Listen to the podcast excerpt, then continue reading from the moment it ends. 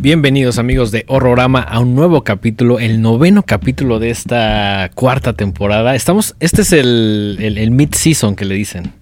El noveno capítulo ya. Qué Así barbaridad. es, así es, así Qué es. barbaridad, Dengue, no lo puedo creer. El Tan tiempo, rápido. El tiempo vuela cuando uno hace un programa de terror. exactamente, exactamente, exactamente. ¿Cómo estás, güey? Cansado, güey. Hemos tenido una semana Híjole. llena de, de actividad laboral, llena de eventos, Sí, llena de, sí. un montón de cosas O sea, y... Al final, como siempre decimos, son problemas chidos. Sí, claro, sea, sí, sí, sí. No, no estoy cansado por tener que ir a un trabajo que no me gusta o cansado por, no sé, problemas ahí de alguna índole, sino que estamos cansados porque hemos estado chambeando mucho, En su mayoría en cosas que nos gustan. Sí, también en su mayoría o una buena parte en cosas de horrorama. Lo Ah, cual sí, creo sí, que está chido, pero pues de todos modos nos cansamos. o sea, ah, sí, eso no le quita. Y Sí, luego échale que, que el conciertito, que el la conciertito. fiestita. Saludos a, mm, eh, que- a nuestra amiga Adriana. Adriana, ajá, Adriana, que, nos que invitó nos invitó. a justamente ver a Modest Mouse. Eh, la semana pasada, eh, ahí al, este, a la- las inmediaciones la Magdalena Michuca. Así fue. Ahí vimos a Mouse, estuvo bien chido, muchísimas gracias por invitarnos. Eh, y también un saludo a mis amigos de Gama que nos hicieron favor de invitarnos a la a, a su se- semana de actividades. Exactamente. La semana Diabla. Es Semana y ahí estuvimos vendiendo merch. Gracias a todas las personas que pasaron a saludar. Gracias a todas las personas que estuvieron ahí comprando su merch oficial de Horrorama. Exactamente. Merch oficial, no acepten imitaciones porque ya por ahí vimos una que otra playerita que parece Roma, pero no lo es. Recuerden que nosotros somos el distribuidor oficial. Oficial, no tenemos sucursales. No, exactamente, no hay sucursales. Y además, parte de las ganancias se destinarán a la producción de más merch. Entonces, qué mejor, es un negocio ahí redondo. Exactamente, una parte de lo que se junta de la, de, de la venta de merch es para más merch. Así Entonces, es para que ustedes se lleven este programa en una playera, un sticker, en un botón, en las diferentes cosas que tenemos, una tote bag que ya vi que traes por ahí. Ahí traigo mi tote bag Yo, no tengo tote bag de horrorama, güey. ¿Cómo? No sé cómo pasó esto, güey. Que no se hable más, al rato te paso uno. Perfecto. Sí, porque la que tengo de que me regalaron los amigos de Movie ya está. Ya están las últimas. Ya está en la, serigrafía, ya está así, toda raspada. Digo, la neta salió muy chida porque aguantó una madriza diaria durante. Desde, desde que Sí, salió. ya, ya parece así, ya, está, ya parece que la atropellaron así. sí, ya. Y, no, y además tú sabes que tengo la tradición de madrear las tote bags, tote bags hasta sus últimas consecuencias. Entonces, por ahí me compré una de horrorama. Muy bien, me encanta, me encanta. Bueno, eh, no sé si antes de empezar te gustaría mandar saludos. Sí, sí, hay saludos del último capítulo que hicimos, que fue el último héroe de acción. Saludos a Efren Romero, saludos a Lalo Strange, saludos a Lili Ávila, saludos a Poncho Huerta, saludos a Milena Gil, saludos a David Zárate, saludos a Eructitos del Cine y saludos a Daniela Bu, que nos pone mi favorita del Schwarzenegger es True Lies. Y también Ah, gran película. por acá, eh, David Zárate nos pone saludos, horrorama. Voy regresando de a ver Infinity Pool. Muchas gracias por la función y por el póster que me gané. Sigan así y unos fueguitos. Maravilloso. Oye, pues, ¿qué te parece Ujú. si, aprovechando ese comentario de Sí. David Zárate, le comentamos a nuestra audiencia que el episodio de hoy nos tiene muy felices por muchas razones? Sí. Eh, primero que nada queremos también mandarle un fuerte saludo, un, un gran abrazo a las personas de Cine Caníbal. Que se rifaron durísimo. Se rifaron Creo, durísimo. creo- creo que esta vez, eh, eh, bueno, hicimos, para poner en contexto, hicimos la segunda función de Horrorama, que fue Muerte Infinita o Infinity Pool. Gracias a la gente de Cinépolis, gracias obviamente a la gente de, de Cine Caníbal que trajeron este semejante peliculón que nos encantó. Y pues fue gracias a ellos que ahí hicimos como un match y pudimos traerles a ustedes una sala específicamente para Horrorama, completamente gratis para que ustedes vean Infinity Pool. Los que fueron y por ahí nos saludaron, muchísimas gracias por acompañarnos. Fue un día complicado gracias a la lluvia, pero no voy a discutir mi odio por la lluvia en esta no, ocasión. No, no, está bien, está bien. Ya, ya lo hemos hecho en repetidas ocasiones en los múltiples chats que tenemos. Bueno, a ver, esto, yo creo que es importante que la gente tenga un poco de contexto. Sí. O sea, dengue ama el calor. Dengue es una persona enferma de mente que Así ama el calor. Así es. E- Esa sensación horrible de estar todo sudoroso y apestoso, Dengue Rico, la ama. Delicioso. Ahora, Pero a ver, ajá. Hay, hay calor en modo chido y hay calor en modo Ah, no, claro, claro, claro. Modo chido, estás con tus bermudas, tu playera, En la una playa, chelita. No, no en la necesariamente. playa. Puedes estar en tu casa, un ventilador. En la playa. Pasándola chingón. Ah, híjole, ya cuando tienes que comprar un aparato para que... Tú tienes un ventilador en tu casa, güey. Claro, pero eso no lo hace chido. El punto es que Dengue cree que por odiar el calor, entonces amo la lluvia, cosa que no es cierto. Lo que sí es cierto es que la lluvia tiene cosas positivas. Claro, igual que el calor. Necesitamos, necesitan, necesitan uno del otro. Eres un estúpido. ¿Qué dijiste? Eres un estúpido.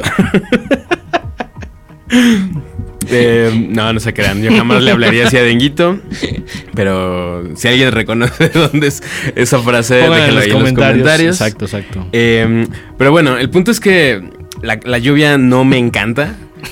sé que tiene cosas positivas y sé que, como bien ha apuntado Dengue en otras ocasiones, causa estragos en la vialidad y en general pone la ciudad patas para arriba cuando, sobre todo cuando uno tiene prisa para llegar a algún lugar.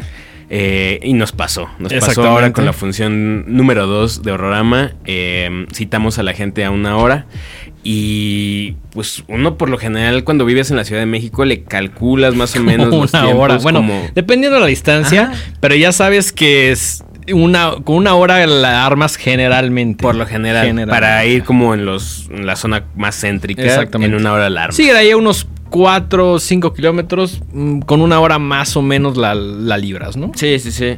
Eh, pero estuvo cayendo una cantidad estúpida de agua y eso retrasó mucho a, a las personas. Hubo pandilla que no pudo llegar. Así es. Em, entonces, pues agradecemos a todas las personas que, a pesar de las inclemencias del tiempo, lograron presentarse para que disfrutáramos todos juntos Infinity Pool. Exactamente, y gracias a la gente de Cine Caníbal que se rifaron, gracias a Stevie, gracias a Miguel que por ahí también estuvieron en la función, Eh, nos dieron algunos pósters para regalar, postales bien chidas como estas que yo me aseguré de que todos y cada uno de los invitados se llevaran una por ahí, y pues en general estuvo bien chido, ¿no? Yo creo que amamos la idea de decir, vamos a ver una película nueva, una película muy chingona de un director que nos encanta, todos juntos en una sala de cine, creo que es el escenario perfecto de Horrorama, ¿no? Sí, eh, o sea, ese es como Horrorama en su forma más Pura. No sé si pura, pero más chida, ¿no? sí, O sea, más, más con el sentido de comunidad. Exacto, ¿no? exacto, Creo que exacto, eso es lo exacto. chido. Es como de. O sea, uno va al cine y pues vas por lo general con un compa, con tu pareja, con, no sé, un grupo de amigos, lo que sea. Pero que toda la sala esté llena de gente que neta va a eso. O sea, porque mucha Sí, gente o va al cine a, conocidos, ajá, ajá. a ver qué es que ve o Sí. no sé, ¿no? Pero todo mundo iba muy emocionado a ver Infinity Pool.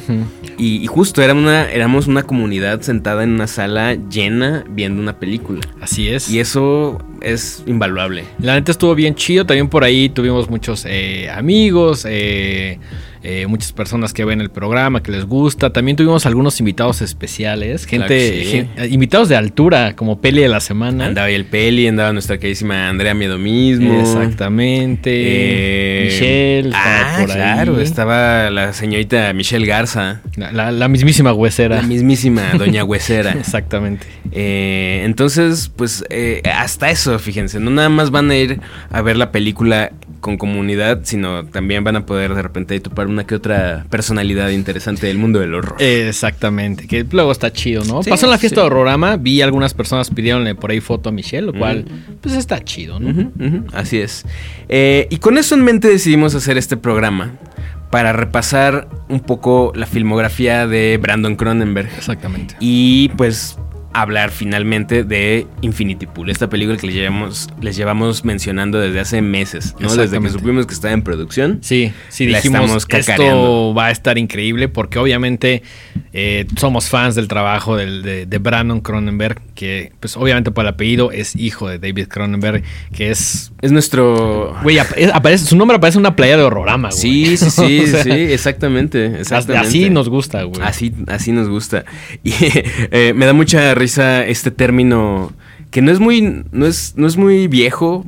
O sea, siento que es bastante eh, reciente que se acuñó el término Nepo Baby. Sí, está, está de modita ahorita. Está de ¿no? modita Sí. y está muy chistoso porque justo, digo, para los que no sepan qué es Nepo Baby, pues es esta, esas personas que están haciendo algo, pero que tienen detrás pues todo lo que sus padres construyeron y que eso los respalda.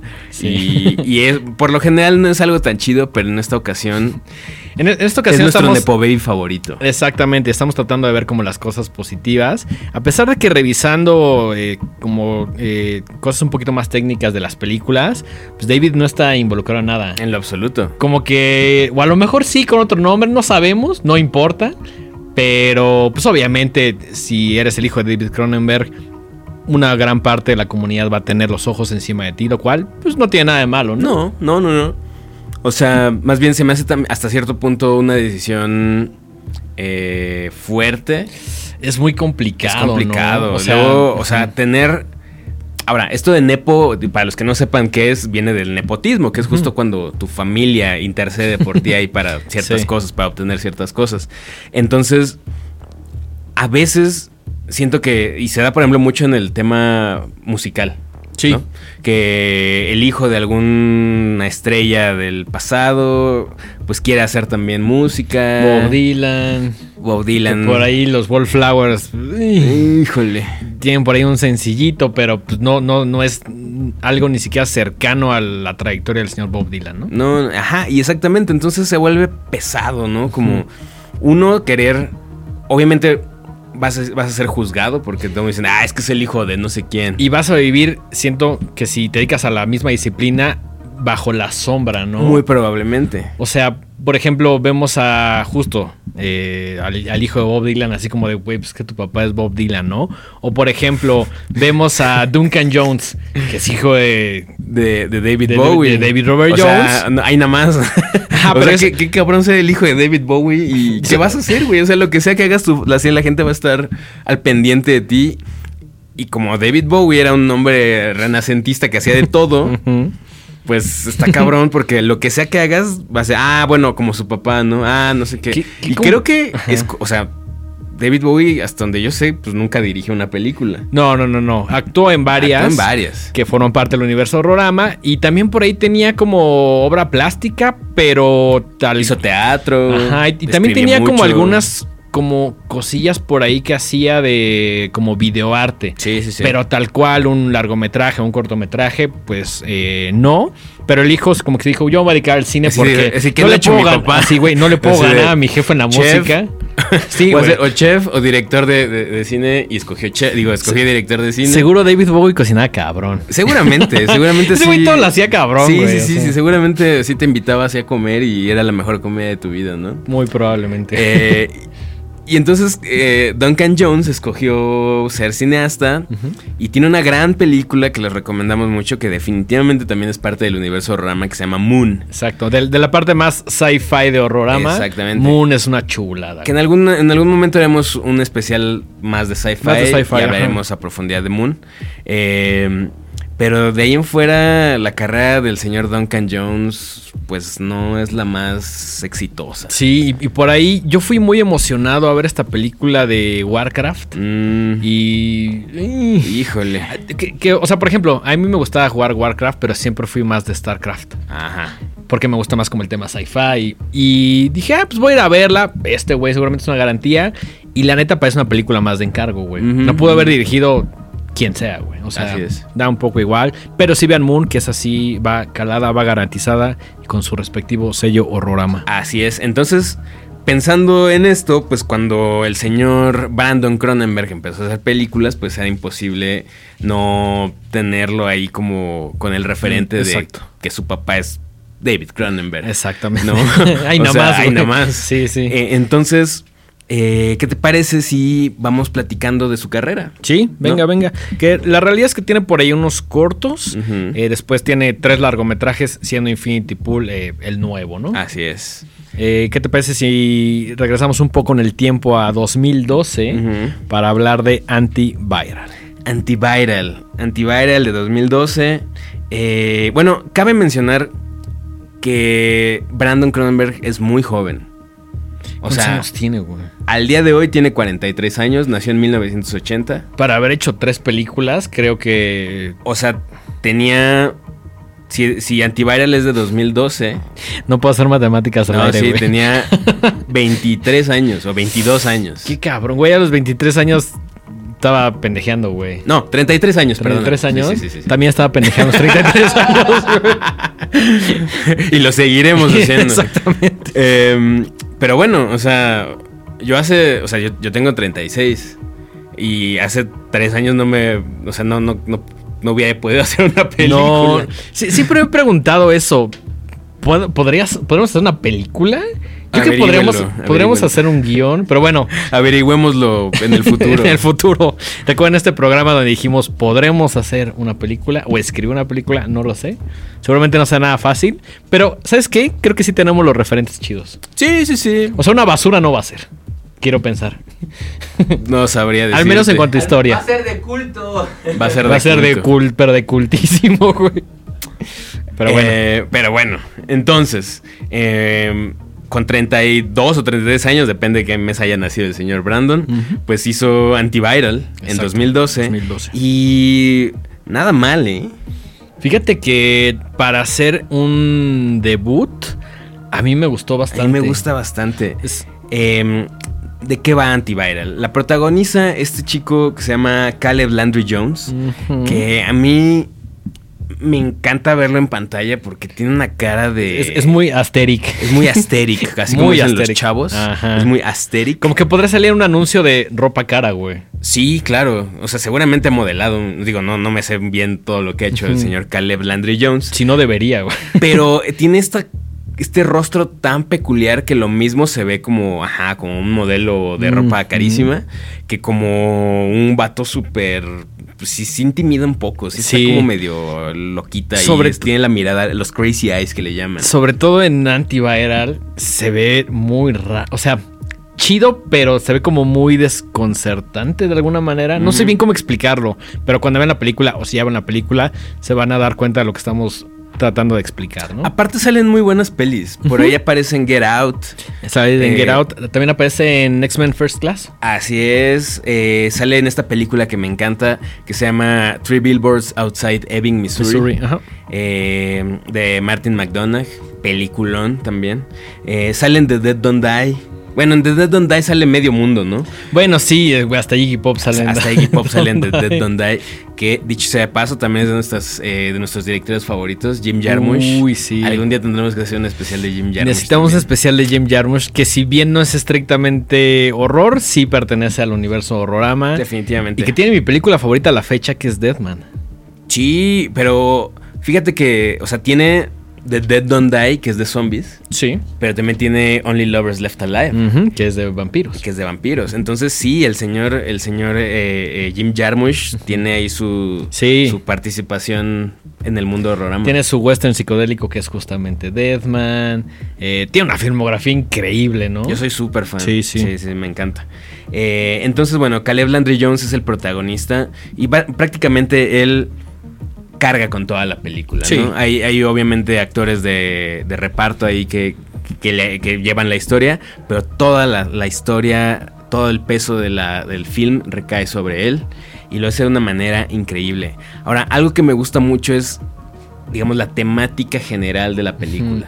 Es, ¿no? Es una cosa loquísima. que, que, por ejemplo, eh, y no quiero compararlo tanto con su jefe porque a pesar de que tienen temáticas similares, me gusta mucho porque Antiviral hace predicciones exageradas, entre comillas, sobre el futuro. Y una de ellas, la que vemos es como esta celebrity condition, de que y la la historia lo plantea, ¿no? De, de querer ponerte las enfermedades que tienen los artistas, ¿no? Sí, sí, sí. Eh, el protagonista trabaja en una clínica, una especie de clínica. eh, Lucas, ¿cómo se llama? No. Lu- Lucas, ¿qué? ¿Cómo se llama quién? Eh, la clínica. Ay, no, no, ¿Cómo se no lo llama? apunté. Lucas, no me acuerdo, no importa. ajá, no importa. Es una clínica ahí bastante cara, bastante exclusiva, eh, en la cual las personas van a inyectarse virus cosechados de celebridades. Exactamente. ¿Para qué? O sea, no, no estoy diciendo que esté bien, pero creo que puedo entender la obsesión de una persona por querer decir, o sea, hay una parte muy chida al principio, donde, o sea, esto es- no es ningún spoiler, pasan los primeros cinco minutos, donde un chico va y está obsesionado con una actriz y le dice, eh, este, este vato que trabaja, es una cosa muy extraña porque es al mismo tiempo como una especie de representante de ventas y, y un técnico. Eh. ¿no? Entonces, casi casi como si fueras a comprar un coche, ¿no? Así de, mira, hoy nos llegaron estos, Ajá. estos virus Este- de estas celebridades. Tal cual, sí, sí, sí. Yo creo, y, y como tal cual, como si te estuviera vendiendo, Vendiendo, una, una sí, nave, sí, ¿no? sí. Así de, yo creo que a ti te gusta lo bueno, yo creo que a ti te Ajá. gusta lo fino. Esto va con tu personalidad. Esto va con tu ¿no? personalidad. Te recomiendo el tal, no sé qué, XJ27C. Sí, sí, sí. Y el vato así, ah, no, pero ¿por qué dice, güey, nos acaba de llegar hoy y tal cual le dice, son, es herpes no sé qué de, esta actriz que te encanta. Exactamente. Y no nada más eso, le dice, entiendo por qué te gusta esta actriz. Ajá. Le dice, es una morra increíble, es guapísima, es súper sexy. Qué mejor que traerla dentro de ti. Exactamente, Y el vato está así como de... No Sí, diciendo, güey, ¿no? dame 10 ahorita, güey. Y lo convence. Exactamente. Y lo más cabrón es que, por ejemplo, le pasa como el herpes de- en el labio y le dice, yo creo que esta morra, si te diera un beso, sería el lado izquierdo. Sí, le dice, nosotros se lo cultivamos del lado derecho. Entonces, si te besara, sería del lado izquierdo. ¿Dónde quieres que te pongamos la inyección? En el izquierdo, en el izquierdo. Entonces ya le levanta el labio y la, la aguja lo, lo inyecta. Que dicho sea de paso, todas las escenas de, de inyecciones en la película, que mu- muchas inye- inyecciones Muchas. son reales. Por lo general se usan efectos especiales para simular la inyección. Acá son en esta reales. película todas las inyecciones son reales. Que es algo que vemos en el cine de, de Brandon Cronenberg, ¿no? Que casi todo es practical. Que Le encanta, le que- encantan los practical y por eso nos cae muy bien también. Además, que Ujú. tiene todo el sentido del mundo, sobre todo si has visto la filmografía de tu papá, pues es como, güey, los practical son lo que rifan, ¿no? Sí, sí, sí. Eh, y entonces empieza ya, te empiezas a adentrar más en la trama de la película. Y este señor, este chico, hace chanchullos, ¿no? Y, y se autoinyecta eh, los virus también que, que él mismo cultiva. Porque para todo esto, obviamente, está pensado para que sea una cosa muy exclusiva. Sí, muy hay cara, Se supone que es una tecnología muy avanzada en la cual puedes como casi casi ponerle una marca de agua a los virus para que si tú te lo inyectas no Queda- andes contagiando a la gente. Tú lo traes y vas a manifestar los síntomas y todo, pero no vas a contagiar porque pues tú pagaste por él y ni modo que lo andes ahí diseminando por todos lados. Exactamente. Por ahí de ahí el título, ¿no? Antiviral. Exactamente, exactamente. Eh, y él pues encuentra la manera de hacer chanchullo con esto y saca los virus de, esta clínica y los anda vendiendo en el mercado negro. Negro, exactamente. Y después de ahí la trama se complica un poco con unos güeyes, que también una parte, que gente que conoce, empieza a hacer esto de la piel, que es una cosa, como una suerte de carnicería como futurista, donde agarran como, justo como células y le dice esto, no, no, no te estoy viendo, estoy cultivando como las células con la carne y te estoy viendo como pedazos, ¿no? Que esto también De es una- celebridades. Ajá, obviamente de celebridades, que es una idea también súper, o sea, imagínate tener así un pedazo de piel de David Bowie, o sea, no exactamente, pero es lo más cercano de alguna manera. Sí, de ¿no? hecho eh, lanzan la pregunta así de, ¿esto se considera canibalismo o no? Porque no estamos cortando a la persona Ajá. y ni siquiera es como que se vea el brazo o algo así. Es tejido hecho a, partir de células. de la cuadrado, así, Sí, sí, sí, como, sí, como un... Como una rebanada, Una un rebanada. de- pastelito, güey. ajá, algo así. Y, y esto también... Porque supuestamente en esta, bueno, no supuestamente, también en el mundo actual, en la realidad, la gente está obsesionada con las celebridades Así por es. saber qué están haciendo todo el tiempo, qué comen, qué visten, con quién andan, a quién se cogen, etcétera. Exactamente. Y entonces es como esta hipérbole de, de la celebrity condition, como dice De- Dengue, donde todo mundo quiere estar consumiendo a la celebridad. Y acá tal cual es puedes tener un pedazo o una parte de algo que vuelve como esa relación fan-artista como un poquito más cercana y más íntima, ¿no? Ya, ya tienes algo, eh, a lo mejor un pedazo de carne o algo dentro de ti, ¿no? Que ya es como de, güey, soy súper fan porque yo tengo la enfermedad de este artista, ¿no? Que también es una idea bastante loca, pero, güey, si hay gente que vende, puta, güey, así el Kleenex de Luis Miguel, güey, pues o sea, no... Y con, y con esto me refiero a las predicciones del futuro que en su momento hizo el señor David Cronenberg, ¿no? Con scanners, con varias Videodrome, varias películas, ¿no? Que es como de, aquí hay una predicción del futuro que si bien es muy exagerada, no suena tan poco probable en el futuro cercano, ¿no? Sí. Por ahí hay una celebridad en particular que fallece y como que hay un, un misterio ahí en torno, en, en torno a su muerte y está interpretada por Sarah Gadon que también trabajó con su papá en Cosmópolis. Ok. Y también por ahí, si tienen chance, chequen una película que me fascina, que se llama Enemy, donde también ella protagoniza, pero a esa la dirige Denis Villeneuve. Ok.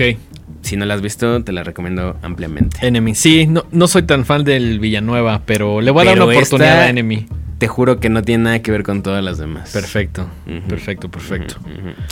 Eh, ¿Te gustó Antiviral? Sí, sí me gustó.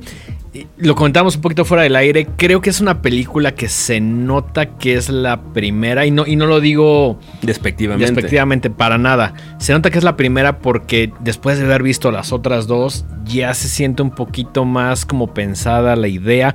Me gustó más en cuanto a concepto. Creo que la película no está mal. Es una película muy entretenida que obviamente propone muchas cosas que otros directores no propondrían. Pero creo que funciona más en cuanto a idea. Ahora, yo creo que sí la recomendamos, ¿no? Absolutamente. Sobre todo, algo que nos gusta mucho a nosotros hacer, y su- suponemos que a ustedes también, es como no ver una película aislada de un director. O sea, creo que también eso es parte de lo que nos hace amigos, ¿no? No somos obsesivos de las cosas. ¿no? Tratamos de ser completistas Exacto. cuando nos interesa. Sí, claro. Y obviamente quieres entender y ver la obra del hijo de David Cronenberg. completa. Quieres ver como la película, ya sabes. O sea, Sí, es como sí. si vas a una galería y ves un cuadro y dices, qué chingón. Y dices, pero quiero pasar a las demás salas, ¿no? Sí, y quiero entender el contexto y quiero entender el antes y el después y la progresión. Y quiero leer la ficha Técnica, y la cédula, Quiero llevar una todo. playera también Todo, al final. todo, o sea, cuando te gusta, pues sí tratamos de ver lo más que se pueda, ¿no? Y creo que es muy importante justo porque uno puede disfrutar una película y quedarse en eso, pero creo que justo cuando empiezas a, a detectar eh, ciertos fetiches que puede tener un director o ciertos como temas comunes o temas recurrentes o, o sus trademarks, ¿no? Así como de es que, por ejemplo, este director en todas las películas mete tal cosita, ¿no? Sí. Eso es muy chido y es muy nutritivo para, pues, justo para este tipo de, de afición que uno tiene al cine, ¿no? Exactamente. Sí, como que siento que ver toda la filmografía vas detectando ciertas, ciertas cosas, ¿no? Como repite esto o eh, tales escenas siempre se ven de esta manera, ¿no? Que ahí, y ahorita hablaremos de ello, siento que Possessor se parece más a Infinity Pool. Sí siento que Antiviral está un poquito alejada de esas dos en, cómo- en cómo se ven. Se siente muy joven Antiviral. ¿no? Hasta la fotografía es como, como bien desaturada, como que se quiso ver muy sobrio en la, en la fotografía. Siento que es la película más solemne, por decirlo así, como que contrastado con Infinity Pool, de la que vamos a hablar ahorita, Infinity Pool se siente más, más libre, más divertida de alguna manera. Siento ¿no? que él ya se siente más en confianza de- Sí. de, lo que está haciendo. Sí, sí. Y en Antiviral todavía está como muy clínicamente pensado todo. Se siente un poco contenido. Sí, y también se siente como, como que tiene que. No cumplir una cuota, pero como que sí decir, "Es- soy, soy un cineasta en serio y puedo hacer estas cosas. ¿no? Ya las siguientes se toman unas libertades un poquito más con el tema del color, con el tema de jugar ahí como con ciertos filtros, con eh, cierto humor. Pero a pesar de eso, creo que Antiviral es una película chingona, nos gustó. ¿Y qué te parece si pasamos a Possessor? Me encantaría. Me encantaría. ¿Es, es tu favorita de esta trilogía, por decirlo así? Yo creo que sí. Ok. Yo creo que sí. Possessor. Bueno, Antiviral es de 2012. Ujú. Y Possessor se tardó 8 años en sacarla. ¿Qué, qué diablos pasó en esos ocho años, güey? ¿Quién sabe? no sabemos qué estuvo haciendo durante esos 8 años.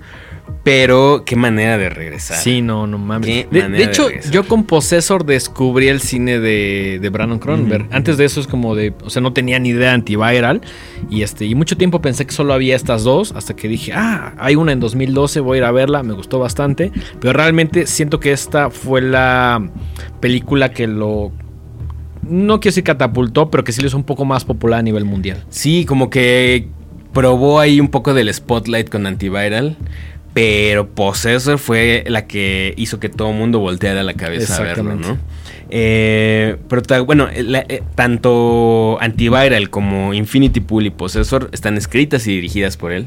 Lo cual platicábamos ese día en el cine, sentimos que es como uno de los combos más chidos, ¿no?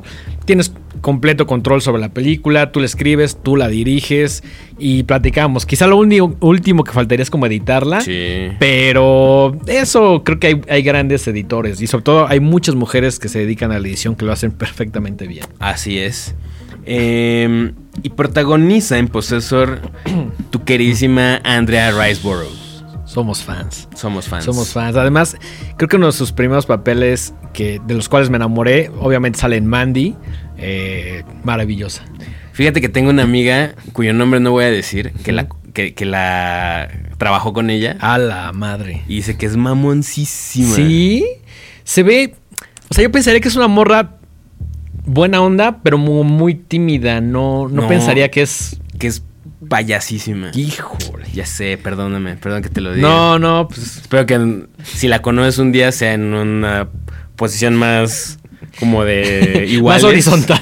No sé si más horizontal. Bueno, no, ah, no. Pero sí, entendí tu punto, sino como más de, de, igualdad. Más de igual, de igualdad. eso me refería, eso me refería. Que digo, no quiero, no quiero asumir nada, pero no sé si tal vez se portó así con ella porque ella era parte de la producción y pues no sé, luego, luego las estrellas con la gente que es de la producción no son tan chidos. ¿Es, es, es eso un pretexto para hacer? No, no, para nada, para nada, pero pasa, pasa. En cambio, cuando es más como, justo cuando es más horizontal el trato, pues ya como que se quitan estas barreras. Claro. Entonces, si algún día conoces a Andrea Riceborough, espero que sea así como de que, te quites esta idea que, acabo de implantar. Estoy, estoy teniendo esta idea en mi cabeza donde llego con mi VHS de Mandy y le digo, me lo firmas y me dice Nel y se va, güey. Ojalá y no. Ojalá y no. Ojalá y no. Pero bueno. No, mejor ten una idea en donde Andrea Riceborough te la encuentras en la calle y te da una playa de horrorama. Uh, güey, ese es, o sea, en, mis sueños más locos, eso sucede, güey. decrétalo, manifiéstalo. Víbralo alto. Víbralo. Víbralo. Trae una playera todos los días. Em, por ahí también protagoniza Christopher Abbott, que sale en esta película, eh, más o menos. No, no me desagradó, pero tampoco fue como muy extraña. Que se llama It Comes at Night. ¿La viste? Mm, sí. Pues también sale ahí en Possessor. Y sale Jennifer Jason Leigh, que también estaba como muy desaparecida. Y bueno, aquí también tiene, tiene su, su participación. Y me encanta, me fascina la premisa. Siento que, pudo haber sido algo incluso sacado como de un como de un anime noventero. Ajá, a, mí se me hace más como de estas ideas, como muy de la tecnología que tenían en películas como de los 80, aunque sí, sí estuve escuchando una entrevista con, con, Brandon, donde decía que una de las ideas principales era como esta tecnología que empezaron a explorar en la década de los 60, que es básicamente los implantes en, la cabeza, ¿no? Que es parte importante de esta película. Eh, y, sobre todo trata mucho como el tema de la identidad, ¿no? Me, gusta esta idea de... Bueno, ¿quieres platicar un poquito de, qué va? Sí, sí, sí. Eh, Andrew Riceborough trabaja en una empresa muy extraña que se llama Tasia Boss, que lo que hacen es eh, utilizar a gente que ya está cercana a la muerte para, digamos, trasplantar su como su mente. Como su mente. Iba a decir otra palabra, pero. Ajá, para, por términos prácticos, digamos que es como la, conciencia, traspasar su conciencia. eso, eso, eso. Eh, y cometer crímenes para clientes muy, muy, muy caros. Exactamente. Entonces, de repente te implantan. Supongamos que tú ya estás a punto de morir y te implantan la, la, la conciencia de, de esta chica, de esta asesina y entonces, como nadie sospecharía de ti, pues vas y te, quiebras a, y te quiebras a alguien, ¿no? Exactamente.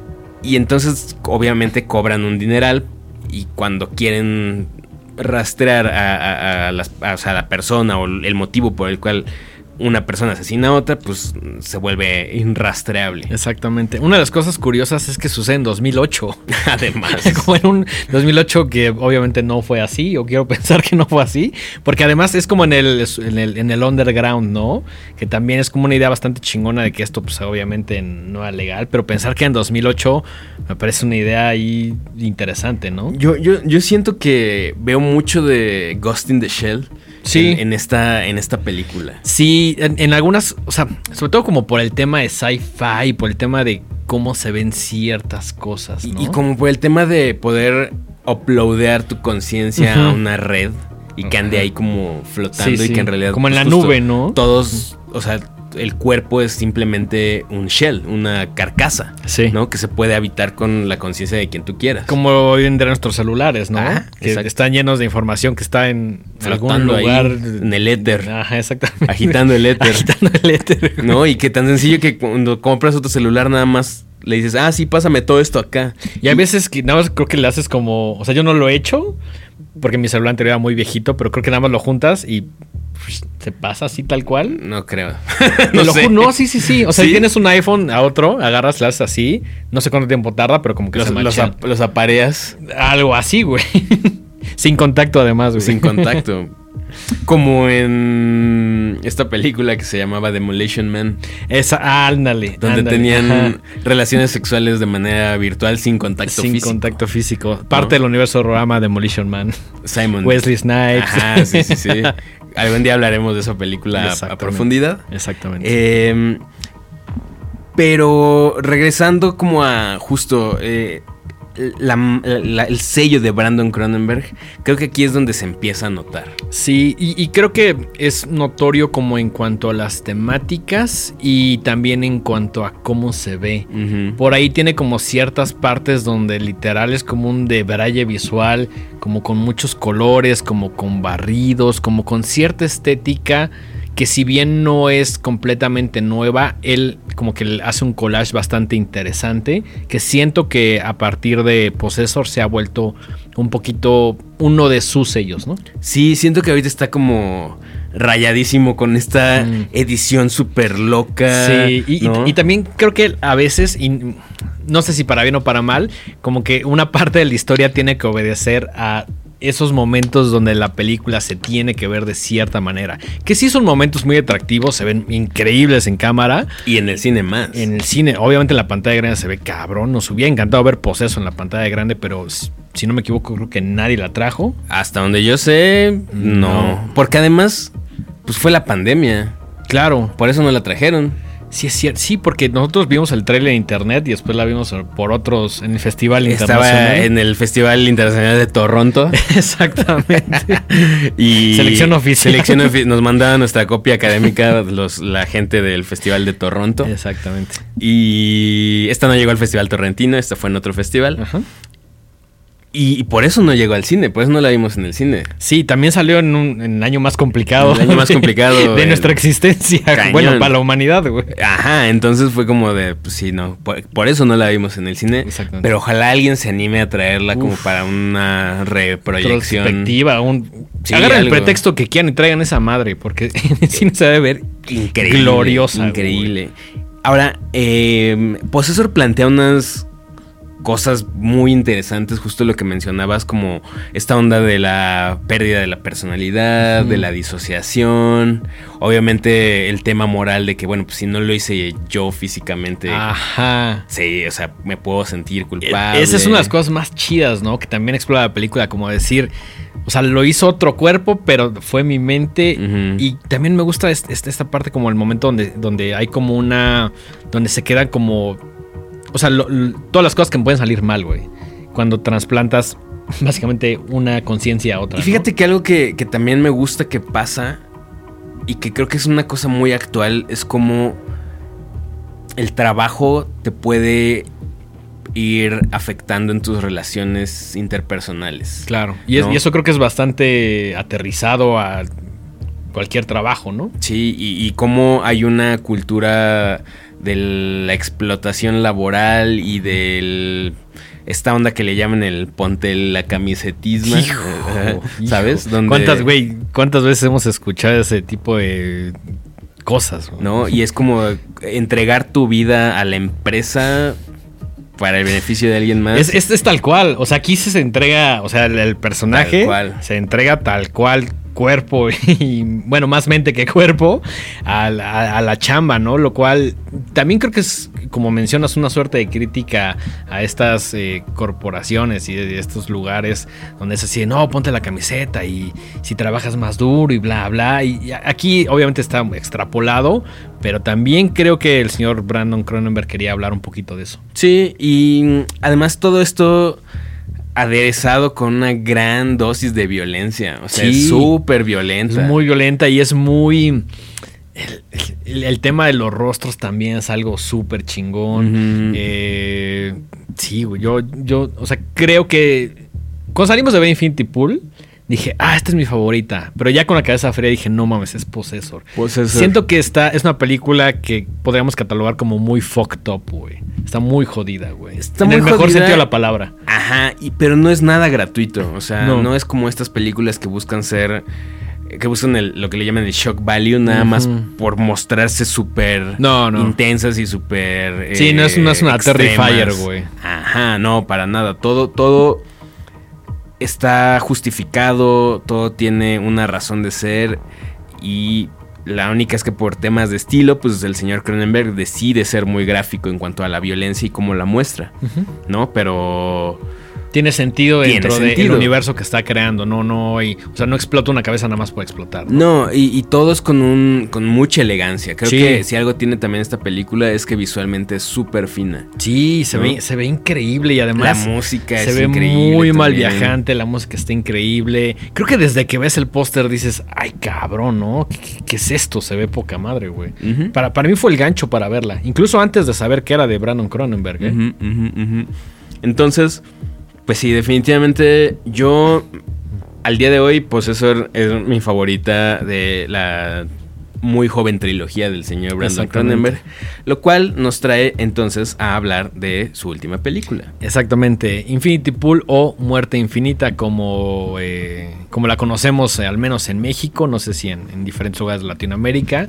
Eh, llevábamos tiempo esperándola, por ahí tuvimos la función, por ahí la gente de Cine Caníbal se la super rifó trayendo este peliculón y pues fue todo lo que esperábamos, ¿no? Sí, y es que la, la- la expectativa era mucha, ¿no? Sí, o sea, sí, después de un Possessor es como, o sea, e- este cuestionamiento de decir, ¿y ahora qué vas a hacer para hacer, no que hacía algo mejor, pero qué es lo que sigue, ¿no? Sí, pues te acostumbra a cierto estándar y pues obviamente esperas que la obra posterior a una película que te gusta mucho esté por lo menos igual de buena, ¿no? O a la par. O a la par. Y, y además de esta expectativa que tenía de su trabajo anterior, cuando empezaron a salir los detalles de quién iba a ser parte del cast y todo, pues eso solamente hizo que se nos antojara aún más. ¿no? Exactamente. Ver por ahí el nombre de Mia God.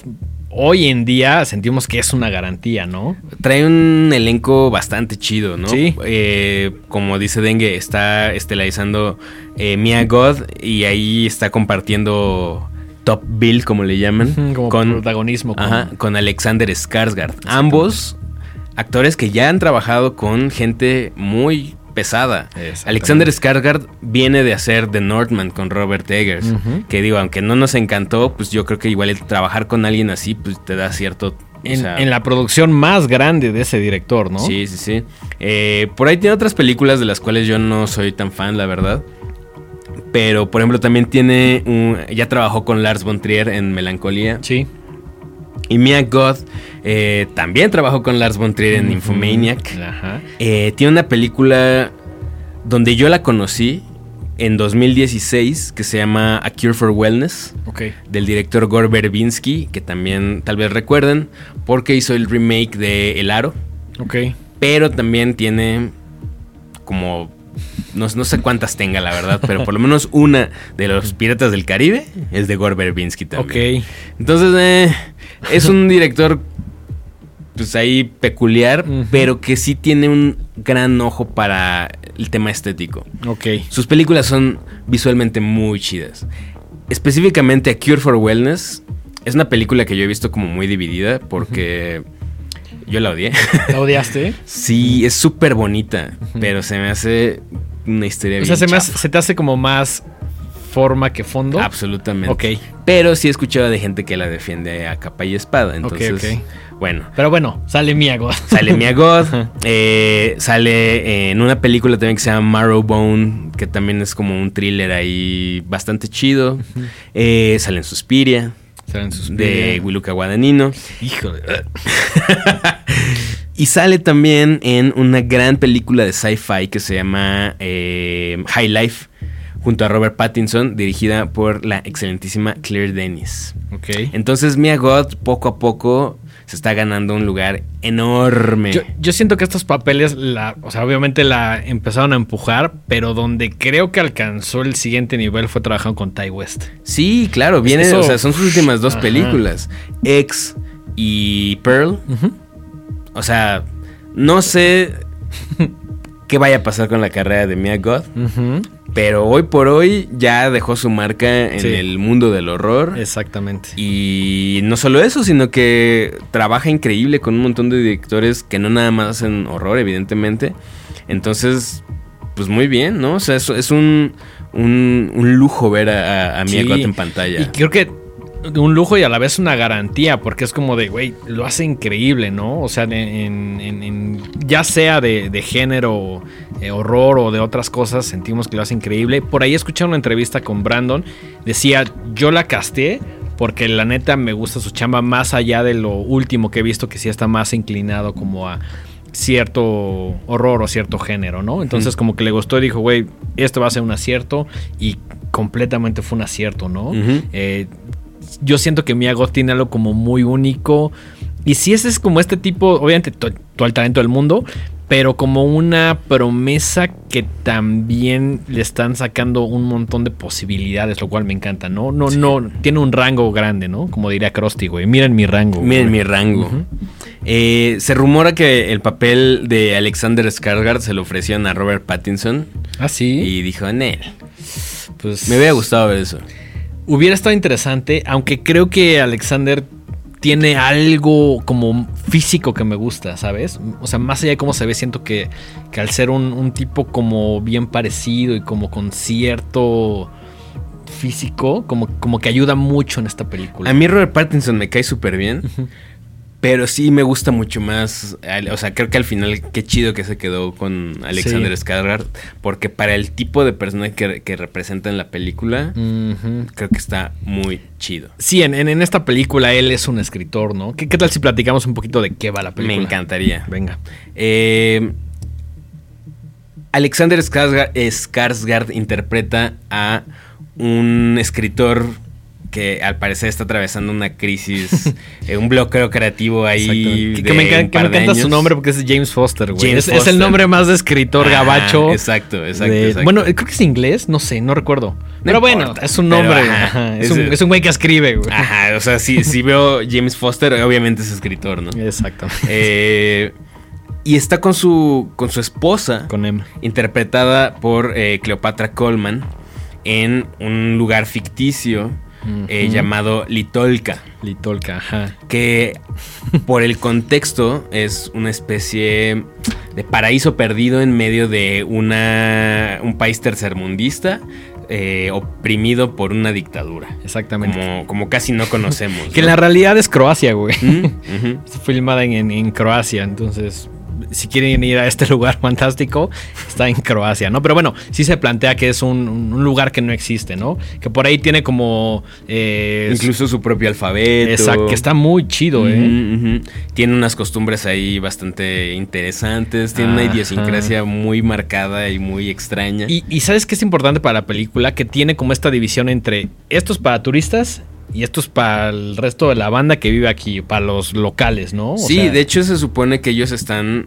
eh, James Foster y, y- y su esposa están hospedados en un resort de lujo. eh, Carísimo de París. Carísimo de Carísimo de. Croacia. carísimo de Croacia. Y es en un, en un día como cualquier otro que conocen a Mia Goth y a su pareja. Exactamente. Eh, y al parecer tienen un encuentro muy casual. ¿no? Y resulta que eh, Mia Goth es fan del trabajo de James Foster y leyó el libro que hizo Eh, James Foster. exactamente, que dice, güey, no mames, soy fan. Dame chance de invitarte a ti y a tu morra a comer. Y el vato muy halagado es como de, ay, güey, ¿te gustó mi libro? Qué chingón. Sí, vamos. Y fíjate, justo habla un, poco, un poquito de lo que mencionábamos. A lo mejor, si un fan en la calle se encuentra a su escritor favorito, pues el escritor le va a decir como, ah, güey, ni te topo, ¿no? Pero como aquí ambos estaban en un resort carísimo, Ajá, es están como de, en ah, igualdad sí, de- pues, ¿qué podría malir Claro, sal, no? Si, somos, estamos iguales, hospedados aquí, somos gente de dinero. Pagamos gente- lo mismo y estamos mismo. aquí para convertir el hedonismo en nuestro día a día, ¿no? Exactamente. Em, empiezan a tener una especie de amistad entre parejas bastante extraña. Eh, empiezan a pasar ciertas cosas ahí que hacen muy evidente que, que el. ¿cómo- ¿Tienes por ahí apuntado cómo se llama Mia Goth? Sí, se llama Gaby. Que Gaby. Gaby y Alban es el, Alban es el esposo. Ajá. Sí, que Gaby eh, tiene una atracción. Eh, hay una tensión sexual muy fuerte entre James y, y. Gaby. Y, y Gaby es la primera que da el, el primer paso Eh, para. Y qué primer paso. sí. Sí, muy, muy sutil, ¿no? No, muy no, sutil. Cero sutil, más bien. y en una noche de peda, de loca, de juerga, salen del complejo turístico. Que en teoría no, no deberían poder salir. Que supone que no, porque están avisados de que la gente de Litolca es muy eh, resentful, ¿no? Muy, este, son muy... eh, Como que no les gustan, como que no les gustan los, introvertidos, no les turismos, gustan los turistas, ¿no? Eh, y, y- y son como muy... eh, pues de, de- de sus propias como, como de estas comunidades muy cerradas. Entonces les advierten como que no tengan Sí, como mucho Contacto contacto, con el que no se involucren con ese mundo exterior para que sigan en esta burbuja. exacto Tipo Tulum, así de sí, güey, aquí está poca madre y México is the shit y ya sabes, güey, o sea, y México eh, it's so cheap ¿no? yeah, it's, so- it's so cheap, it's so wonderful. It's so magical. Vénganse a este, trabajar aquí, ¿no? Sin pagar impuestos y bueno, no vamos a hablar de la gentrificación de este país. En este momento no. No. Pero, ajá, justo entonces esa es como el, el- la advertencia que les da el, el complejo. Es, di- es- incluso el, el departamento de turismo de Litolca les dice así como, no, no, no, ustedes no salgan de aquí porque es peligroso allá Está afuera. ¿no? bardeado y la chingada. Está bardeado y todo, y hay militares cuidándolo y Ujú. etcétera. Y pues como los ricos les vale pito todo Así y es. dicen, ¿por qué no lo voy a hacer? ¿No? Sí. Si yo estoy pagando, ¿no? Si- Yo, o sea, si yo pago dinero, tengo derecho a hacer lo que se me dé la gana. Exactamente. Aunque me han así dicho que no, aunque me hayan, es como, y es algo que vemos dentro y fuera de la película. güey. Tristemente, así se mueve este mundo. Y pues se salen, se van allá a empedarse. Y de regreso en el hotel van manejando un coche y atropellan a una persona. Exactamente. Porque ya van medio pedos, entonces por ahí le dice como, oye, güey, dice el escritor, el- el otro, el eh, Alban, le dice, güey, no puedo manejar. Y eso, ah, yo me la rifo, se le hace fácil. Va en un coche ahí medio antiguo que... El coche también, si no me equivoco, se lo... Como que lo alquilaron o se lo robaron. Se lo alquilan a una, a una persona del staff del hotel. Exactamente. Entonces, como que le empiezan a fallar las luces. Y pues ya todo el mundo va pedísimo. Ese güey va manejando ahí como puede. Y de pronto eh, arrollan a alguien. eh, lo matan. Y le dice. Y Mia Goth les dice como de. En el personaje de Gaby les dice, güey, no mames. Vámonos de aquí, vamos a pelarnos. O sea, ahí, ahí la película. eh, Ahí todavía el compás moral de James Foster está como... Sí. No, o sea, está arrepentido y quiere llamarle a la policía. Y justo Gaby le dice, no mames, no sabes lo que nos van a hacer si le hablamos a la policía. Si le dice, güey, te van a. O sea, nos van a violar a todos. Y muy probablemente nos van a matar al día de mañana. La gente de aquí está loca. Las leyes no funcionan. Entonces, ¿sabes qué, güey? Mejor nos pelamos. Y hay que quede, ¿no? Nadie va a extrañar a este brother, güey. No. Pero obviamente llega la justicia. Ajá. La justicia. Llega la justice y eh, encuentran que pues eh, atropellaron a esta persona y los tienen que procesar y los tienen que llevar a la cárcel. Y aquí es donde se empieza a poner muy extraña la cosa porque hasta Sí. este punto po- esto es una historia que puede haber pasado cualquier día en Sí. cualquier país tercermundista eh, con turismo, ¿no? Pero resulta que como son los temas que le gustan al señor Cronenberg, son estos futuros medio distópicos donde Ajá. pasan cosas bastante fantasiosas. Sí. Y en este caso, el, la- el meollo del asunto es que si tienes suficiente dinero, puedes pagar para que se te haga un doble que por cuestiones de honor, alguien del miembro de la familia de la persona a la que mataste te tiene que matar a ti. Exactamente. Entonces, Ahí si no sí es tienes el tal cual el ojo, ojo por ojo, Ojo por ojo, por diente. tal cual, la ley del talión. Exactamente. Entonces, ¿tienes dinero? Te hacemos tu doble. ¿No tienes dinero? Te van a matar. Exactamente. Que además está cagado porque en el mismo tambo tiene un cajero automático. Eso está increíble. Hay un cajero ahí mismo donde Ajá, sacan- donde, donde hay como unos güeyes formados y de pronto sacan así nada fajos, ¿no? Ujú. Y entonces empieza la loquera y empieza la violencia porque efectivamente, pues... Creo que aquí ya es, ya es donde empezamos con los spoilers. Exactamente. Si ustedes no han visto Muerte Infinita o Infinity Pool, pongan pausa a este video, vayan a verla y regresen. YouTube es tan inteligente que los va a decir, ahí te quedaste. Entonces, ahora sí procedemos a los spoilers. También si no les importan los spoilers, pues quédense, ¿no? Sí, sí, sí, claro. Y, y más que nada porque necesitamos hablar de ciertas cosas que pasan Sí. para poder abarcar. Digo, igual no les vamos a decir en qué acaba ni nada. No, pero, no, no, no. Pero No, sí no, tenemos que hablar de ciertas partes del plot para poder avanzar con nuestra reseña. Exactamente. Eh, pues empieza, empieza la, la- e- esta onda de, de que el, el hijo de la persona que atropellaron, pues los tiene que, tiene que hacer justicia. Exacto. En este caso, matar a ese doble que, que ese güey que James pudo comprar, ¿no? Ujú.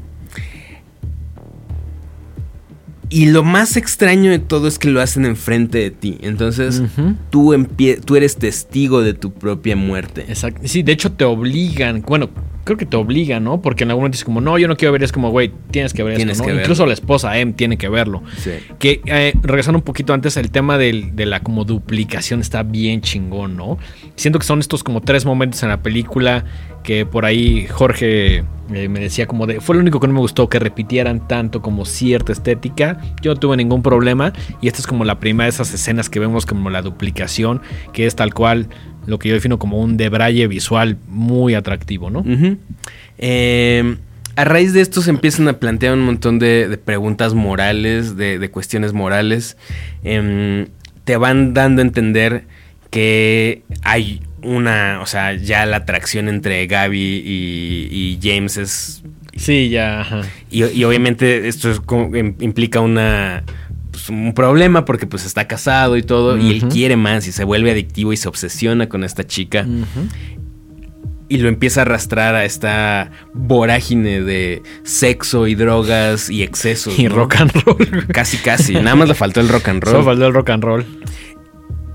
Y se retoma esto que mencionabas de la gente rica se siente con el derecho de hacer lo que se le dé la gana. Así es. ¿No? Y entonces, al saber que si tú pagas, puedes hacer lo que quieras, porque al final del día al quien van a castigar es a tu doble, Ujú. pues Sí, pues entonces es- hagamos lo que sea. ¿no? Dedícate a divertirte Dedícate con a divertirte. drogas, haciendo lo que se te da la gana. Asesinando. Porque lo peor que te puede pasar es que te echen al tanque, que pagues una lana que además tienes y que te sobra, que maten a tu doble y al final te den un... Tus- tus cenizas. tus cenizas ahí para que te las lleves de souvenir, ¿no? Sí, no, y además te habla de la complicidad también del, del, del gobierno. O sea, Sí, sí, claro. No importa, tú haz lo que tú quieras. Pues, güey. Aquí vamos a llenar las arcas con gente rica que viene a ser horrible. Y tú date. Sí, co- como, como gobiernos que Como conocemos, ciertos gobiernos. ciertos gobiernos. Entonces, se, a partir de esto se empiezan a desprender un montón de situaciones y de planteamientos que pues, son los puntos más fuertes de la película. Es como eh, el hecho de, de vivir. Hay una relación bastante tortuosa entre James y su esposa porque James es un fracasado. Sí, o sea, es- Pobre, es, además. es- es un escritor Si tienen lana y si están en ese resort es porque la, la esposa de, de James es hija de un dueño de una editorial muy grande. que además le, pu- Le que publicó adem- el le libro. publicó el libro, que el libro, las reseñas dicen que son una desgracia, güey. Sí, no, y además eh, que hizo hace como 10 años y no ha hecho nada y supuestamente lleva 10 años buscando inspiración para su siguiente libro. Ajá, y es como de, o sea, como que nadie se atreve a decirle, güey, al chile eres un mal escritor, dedícate a otra cosa, güey, a poner otro resort, no sé, cualquier cosa, ¿no? Pero como que el vato sí, así, o sea, cuando conoce a, a Gaby, a Mia God, es como de, ay, no mames, a la gente le gusta mi trabajo, es como, güey, a esta morra que te encontraste que ni topas, así, güey, ni te topo, así, a esa morra le gustó tu trabajo. Así es, así es. Y está también, por ahí se plantea esta situación moral de que eh, qué pasaría si, porque después del proceso de duplicación, pues tanto el duplicado como la persona original despiertan como de un sueño ahí medio, medio extraño, de- después de- se desaletargan. Y alguien avienta la pregunta de, oye, ¿y no tienes miedo de que a quien mataron haya sido el original? Porque Exacto. además parte de los recuerdos y la conciencia también se duplica, ¿no? O sea, no es un, un doble, no es un clon con la mente en blanco, sino que tiene recuerdos de, de- de- de lo que tú también viviste. Que este tema de la mente, ahí fue donde me recordó a Poseso. Entonces, pues básicamente en algún momento se cuestiona esto así de, oye, ¿y qué tal si el original, pues fue el que se quebraron y tú eres como un clon, ¿no? Entonces, este también es un dilema que se va ahí viendo a lo largo de la película. Eh, en algún momento como que dicen, güey, pues ya me vale madres si ahí saca otro clon y pues lo matan, yo voy a divertir, yo voy a empedar, yo voy a vengarme de esos güeyes que ya sabes. Entonces, se convierte en una película tal cual como de ricos locos, haciendo lo que se les dé la gana en un país tercermundista. Sí, y obviamente con todo lo que... em, la- las implicaciones psicológicas de, de estar repitiendo esta- estos clonamientos y, y estas eh, orgías y salvaja- noches salvajes una tras otra tras Tal otra. cual, güey. ¿no? Y, y te vas dando cuenta cuáles son las verdaderas intenciones de este de esta pareja eh, interpretada por Mia Goth y Jalil Lespert, ¿no? Que son Gaby y Alban y su grupo de amigos ricachones que también están ahí y que al parecer ya lo agarraron de, como diría mi mamá, parece que Hermes, iban cada cada rato. Exactamente. Y, y así pasan sus vacaciones, ¿no? Sí. Haciendo desmanes Haciendo en- horrible, Sí, sí, sí, divirtiéndose. Y pues tal cual, hay, hay matanzas, hay orgías, hay drogas. Y empiezan a salir todos los complejos y todos las, eh, los traumas de las personas. y, y ahí es donde pues, ya no les vamos a decir qué pasa para que la vayan a ver. Exactamente. Pero se plantean cosas muy, muy densas sobre la identidad, Sí, sobre el colonialismo, Ajá. sobre eh, complejos ahí como de Edipo incluso. Mm, sí, tiene, tiene unas escenas muy locas, que no son estas tres que les comento, hay, hay escenas que a lo mejor visualmente como que no, no tienen como este de braille que yo le llamo, pero que son fuertes por otros aspectos más mentales, ¿no? Sí, sí, sí, que al final eso se me hace mucho más interesante Sí. porque, pues Sí, sí, el otro es un, un recurso bonito, Ajá. pero este es un recurso mucho más Ya cuando te deja pensando y claro, dices, ajá. Cuando te clava ahí la, la- la duda y, te pone a, pensar en estas cosas, siento que es cuando una película, en mi opinión, me gusta. Claro. Cuando me deja pensando en ello y le estoy dando vueltas y vueltas y Sí, me hace por qué- cuestionarme cosas. Ajá, que es por qué pasó esto o cómo estoy relacionando esto con lo otro o qué me está queriendo decir el director. Esta definitivamente es una película que hasta la fecha la seguimos pensando muchísimo y la vamos a seguir pensando, ¿no? Da mucho a la conversación. Por ahí salíamos, fuimos a echar unos tacos y también Estábamos hablando de eso, Estábamos ¿no? hablando de la película. Eh, también siento, y ya como para concluir un poquito de Infinity Pool, que no es una película para todos en el sentido de que es una película fácil. Incluso vimos en, en- en- en la, quiero llamarla sala horrorama, al menos por ese día que Cinepolis nos prestó, eh, sí vimos como la reacción cuando terminó de muchas personas que a lo mejor ya sabían que iban a ver, pero sí es una película que te deja en silencio durante unos minutos, ¿no? O sea, no es la película que dices, ah, huevo, y agarras tu bolsa y te... No, no, o sea, Como que si la gente se quedó así de... hmm, esa es tu película. Está bien chido, ¿no? O sea, que la gente se quede como sacada de onda. Sí. Pues al, al menos creo que es algo que, nos, que disfrutamos muchísimo. ¿no? Sí, claro, con una película, o sea, cuando lo que acabas de ver en la pantalla grande no, no lo procesas en los minutos que se prende la luz y te sales, ¿no? Estás así como de, ay cabrón, o sea, ni, ni siquiera sé qué decirte. Sí, y, y no porque sea de estas películas difíciles, No. sino porque más bien avienta ahí muchas Muchas preguntas. ¿no? preguntas que, que uno se queda después de la película y que pues lo, lo estás masticando, masticando, masticando a lo largo de- del- del día, ¿no? Y algunas tienen respuestas y otras no tanto, ¿no? Pero creo que en general es de, es de estas películas que sí se vuelve como una experiencia muy chingona. Eh, también véanla con la mente abierta si no están tan acostumbrados a este tipo de películas, porque sí hay algunas escenas que alguien podría como considerar fuerte o, o- o escenas o tomas que no son como tan convencionales. Sí, que dicho Más sea allá de de las paso, temáticas. Ya voy a dejar de decir dicho sea de paso, creo que lo digo mucho. Pero dicho bueno. sea de paso, dices dicho sea de paso mucho, güey. Eh, a, a México llegó la versión sin censura. Por fortuna. Ajá, hay una, hay una edi- versión editada que se proyectó en festivales, Ujú. eh, pero la que llegó a México está sin censura. Que Exactamente. sí aporta un par de cositas ahí interesantes. Sí, como en el tema, como en el tema visual, hay algunas cositas ahí que sí notas la diferencia porque la, la versión que ustedes van a ver en el cine, al menos aquí en México, es la sin censura y tiene ahí algunos detallitos que a mí me gustaban mucho, ¿no? Que paréntesis también Possessor, hay dos versiones, hay la versión sin censura y la versión con censura. La versión con censura, sin censura dura como un minutito más y por ahí cortan algunas cosas que tienen que ver como con falos básicamente, pero si pueden vean la Uncut, de hecho en el título aparece así como este Possessor Uncut, entonces si están viendo esa versión, esa es la chida, pero bueno, continuamos con Infinity Pool. Sí, ¿te gustó? Sí, muchísimo, la disfruté. Eh, a veces siento que es un poquito larga. Creo que una edición, no sé, de ciertas cosas le pudo. Dura alrededor de dos horas, que tampoco es muchísimo. Pero sí dices, como, ¿qué tanto se va a extender esta historia? No porque sea aburrida, sino porque dices. Creo que ya necesito un final, ¿no?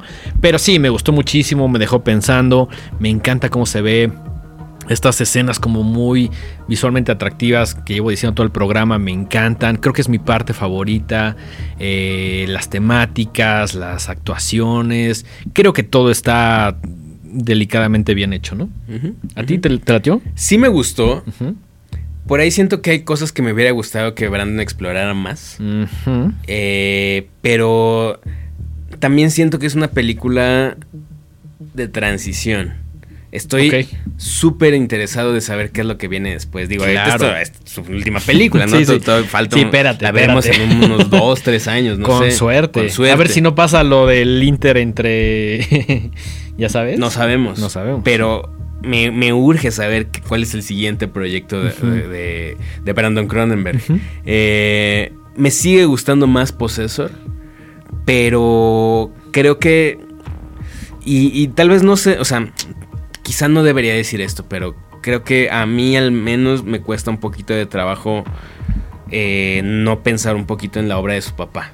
Claro. Por las temáticas, Sí. y, y siento que está buscando una voz y la está encontrando. Y definitivamente ya puedes separar la obra de uno de la del otro. Sí. Y ya se está viendo cuáles son los recursos estilísticos que le gustan, las temáticas. Sí, está haciendo como su sello de alguna Ahí manera. va, lo está construyendo. Entonces es un director muy joven, con toda una trayectoria por delante. Y si quieren, justo como lo mencionábamos hace unos minutos, terminar de entender como la obra de un artista, pues lo mejor es abarcar más de una obra. Exacto. Y en este caso, tanto Antiviral como Possessor y, e Infinity Pool, pues son parte de un cuerpo de obra que promete muchísimo, y que se está ganando un lugar muy propio y muy bien merecido dentro del universo horrorama y dentro de las cosas que nos gustan y que amamos. Exactamente. Eh, vayan a verla, está, va a estar en cines. Por ahí le preguntamos a la gente sí, que Aníbal, ¿cuánto tiempo va a estar en cines? Y nos dijeron, pues Si, si- va- si la gente va a verla, Si la gente va a verla, va a estar más tiempo en cines. También Ajá. está en diferentes salas de arte. Nosotros la vimos en, en un Cinépolis, que también gracias eh, porque nos prestaron su sala para esta segunda función horrorama. Vayan al cine a verla, la verdad es que es una experiencia bien chida. Vayan con la mente abierta. Eh, la, se la van a pasar cañón. o sí, sea, sí. Ya sea porque neta les toque fibras de pensamiento ahí muy chidas o porque vayan a ver un espectáculo visual muy cabrón. Así es. Cumple con ambas cosas y pues trae nuestro sello de calidad, ¿no? Exactamente, en un 200%. Absolutamente. Perfecto. ¿Algo más que quieras comentar de Infinity Pool, No, de no. Brandon Cronenberg? No, que, que vayan al cine, lo que siempre les decimos, ¿no? Si, si la gente sigue yendo a, a- a abarrotar las salas de cine, eh, pues es más probable que sigamos viendo este tipo de cosas. O sea, que además inicialmente pensamos que no iban a llegar. Además. O sea, e- eso creo que es muy importante mencionarlo, ¿no? Que hay gente como Cine Caníbal. Y no lo digo porque, o sea, esto lo llevo pensando desde que trajeron la primera de A24, güey. Si hay apuestas fuertes es porque hay un público que básicamente somos nosotros. Entonces, pues que se muestre un poquito, vayamos a las salas, apoyemos entre todos para que obviamente veamos un tráiler en Estados Unidos y digamos, ojalá eso llegue y al final del día sí llegue, ¿no? Así Creo que es, es. importante. Eh, Denguito, ¿te gustaría compartirnos las redes sociales de este programa y las tuyas? Claro que sí, las mías son ah, arroba el dengue, ahí en Twitter, en Instagram y TikTok. Eh, las redes de este programa, arroba los horrorama. Ahí es- estamos en todos lados, plataformas, YouTube, eh, etcétera. Mike, ¿tus redes? Eh, yo estoy como arroba Mike-Sandoval- en Instagram y arroba Miguel Sandoval en Twitter. Y pues nada, si les gusta este programa, si les gusta nuestro contenido, compártanlo, rólenselo a quien más confianza le tengan, Ajá. suscríbanse, Exacto. ya sea que lo estén escuchando en alguna plataforma de streaming de audio o que estén viéndolo en YouTube, suscríbanse por favor. Sí. Eh, nos ayuda muchísimo, muchísimo y sobre todo para que podamos seguir teniendo este tipo de actividades y eventos donde pues, los únicos beneficiados son ustedes. Bueno, nosotros también, pero nos encanta que ustedes se Exacto. vayan felices. O sea, nosotros queremos darles cosas. Exacto, exacto. Ayúdenos a, a darles cosas. a darles cosas gratis. Ajá, ajá, tal cual. A lo mejor tendrán que pagar por la merch, pero bueno, eso también se reinvierte en más merch, ¿no? Pero Así bueno, un likecito, un subscribe. No, y aparte está chido, o sea, de repente ya cuando... O sea, se vuelve, se vuelve como una comunidad y una especie de... Pues no quiero decir un culto, pero ya como que, que vas diciendo como, ah, ese güey trae una playa de horror. ah, Ajá, que, que fue lo que sucedió en la función y de hecho alguien así se llevó eh, un póster. Hicimos algunas preguntas relacionadas al programa, entonces pues el conocimiento premia. Así es. Esto fue Horrorama. Nos vemos en el siguiente episodio. Hasta la próxima. Adiós.